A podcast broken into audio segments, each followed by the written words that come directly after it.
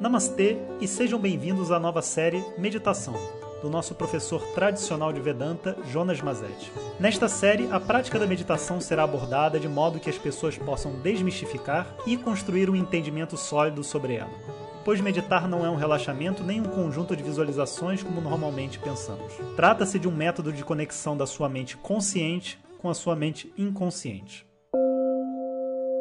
Om Shri Guru Pyo Namaha. Harihi Om. Bom dia pessoal, então antes de mais nada informo a vocês que hoje é o último dia de inscrição para o curso. E até meia-noite então a inscrição vai ficar aberta né? e agora a gente vai fazer a última parte desse fenômeno de possibilidades da meditação. Então a primeira delas é a desfiguração a face fica desfigurada. Ou seja, a pessoa ela começa a meditar naquela postura de herói grego, né, Buda, e daqui a pouco, quando ela medita, ela vira o Shrek. A boca abre, baba, um olho aberto, outro fechado, cabeça para o lado. Se tiver alguém perto tirar uma foto, vai viralizar. Né? Então, isso se chama desfiguração. Só uma piada, mas é verdade, acontece. Depois, a gente tem é, aceitação de fenômenos ilógicos. A nossa mente ela é capaz de é, aceitar certas coisas, como por exemplo, vocês veem nesses showzinhos de hipnose que as pessoas fazem, elas falam assim: ah, você vai esquecer o número 7. Aí a pessoa vai: 1, 2, 3, 4, 5, 6, 8, 9, 10. Não tem 7. Como que pode, né? Mas porque o inconsciente tem essa força, porque todo o nosso conhecimento, toda a nossa memória está tudo no inconsciente. Imagina se é possível uma pessoa esquecer um número, esquecer o próprio nome através de um comando, o que dirá ela esquecer um trauma que ela já está já tá querendo esquecer, né? Que não é ilógico, que é, que é lógico, né? Que na verdade tem toda a lógica que a pessoa se livre daquilo, mas tem alguma coisa aprendendo. Então é, é muito interessante, né? De ver o poder que a nossa mente tem, sabe? Existem também sensações diferenciadas no corpo. Às vezes a gente sente o corpo muito grande, o corpo muito pequeno, muito leve, a cabeça muito distante do pé, uma mão maior que a outra. Todas essas possibilidades também acontecem. Bom, temos ainda movimentos em passos não naturais, que é como se fosse assim: você pede para a pessoa é, levantar a cabeça, levantar a mão se, sei lá, levanta a mão quem tem o pai vivo. Aí elas vão levantar a mão, mas ela, em vez de levantar a mão normalmente, ela vai levantando a mão como se fosse um robô, sabe? De, de passo em passo ela vai levantando, sabe? Isso é muito comum também.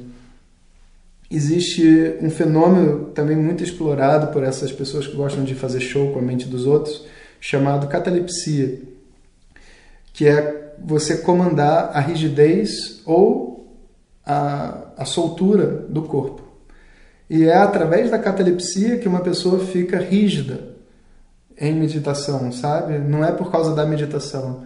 Então, eu entro em estado meditativo. Se eu fizer o comando de catalepsia, eu posso ficar com o braço para cima, com o braço para o lado.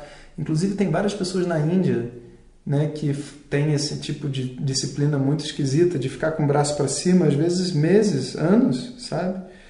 E, enfim, isso é um outro problema, né? totalmente desnecessário para o nosso contexto espiritual, mas existe. Catalepsia, então, é você deixar o corpo rígido. E você pode deixar ele rígido de diversas formas diferentes. Né? O braço fica rígido para o lado, a pessoa fica com a coluna rígida, né? ela adquire uma determinada postura e ela não sente dor. Só que é importante saber que é, tudo que não é natural para o nosso corpo só deve ser feito se tiver um propósito, sabe? Porque se não tiver um propósito muito claro, você vai pagar um preço. Se eu fizer catalepsia na minha coluna durante 10 minutos em meditação, não tem problema nenhum. Se eu fizer durante duas horas, opa, aí eu vou pagar um preço, porque o meu corpo não foi feito para ficar rígido durante duas horas, né? Então, isso não são poderes é, como é que se diz, super-humanos, né? Isso são possibilidades do corpo humano, a gente tem que respeitar isso. Existe também a, uma mudança na voz. Isso é uma outra coisa que as pessoas é, também se confundem de achar que enquanto elas estão num outro estado, elas não podem falar, ou que não se fala quando você está num outro estado. Mas isso não é verdadeiro. Tem gente que fala dormindo, tem gente que fala sonhando. Eu conheço né, um tanto de pessoas que você conversa com ela e ela mesma fala: Você está dormindo? Ela fala: Tô. Como é que ela está falando que está dormindo?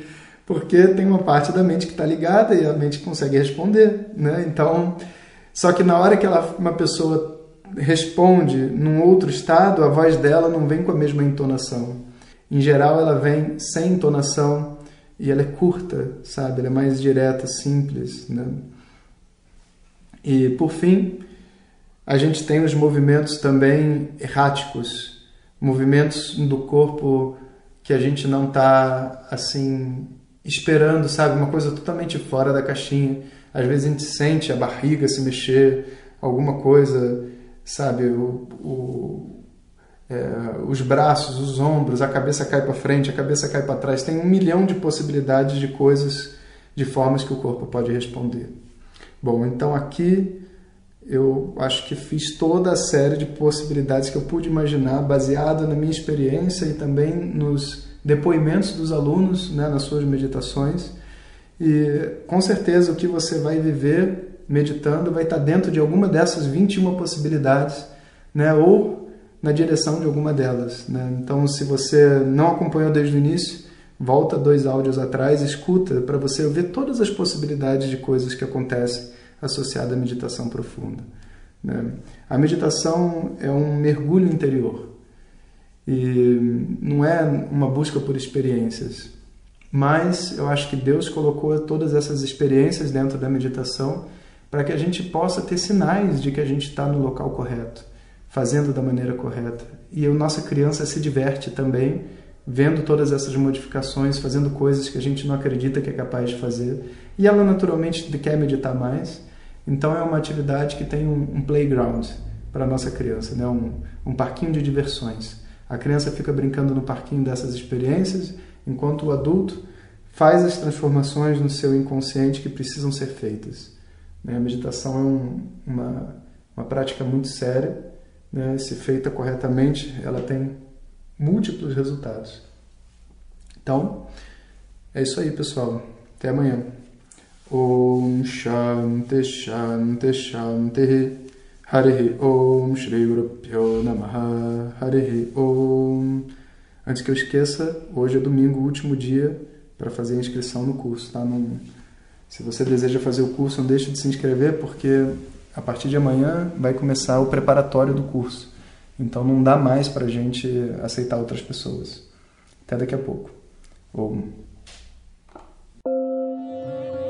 Obrigado por ter escutado e viva a meditação. Om Tat Sat.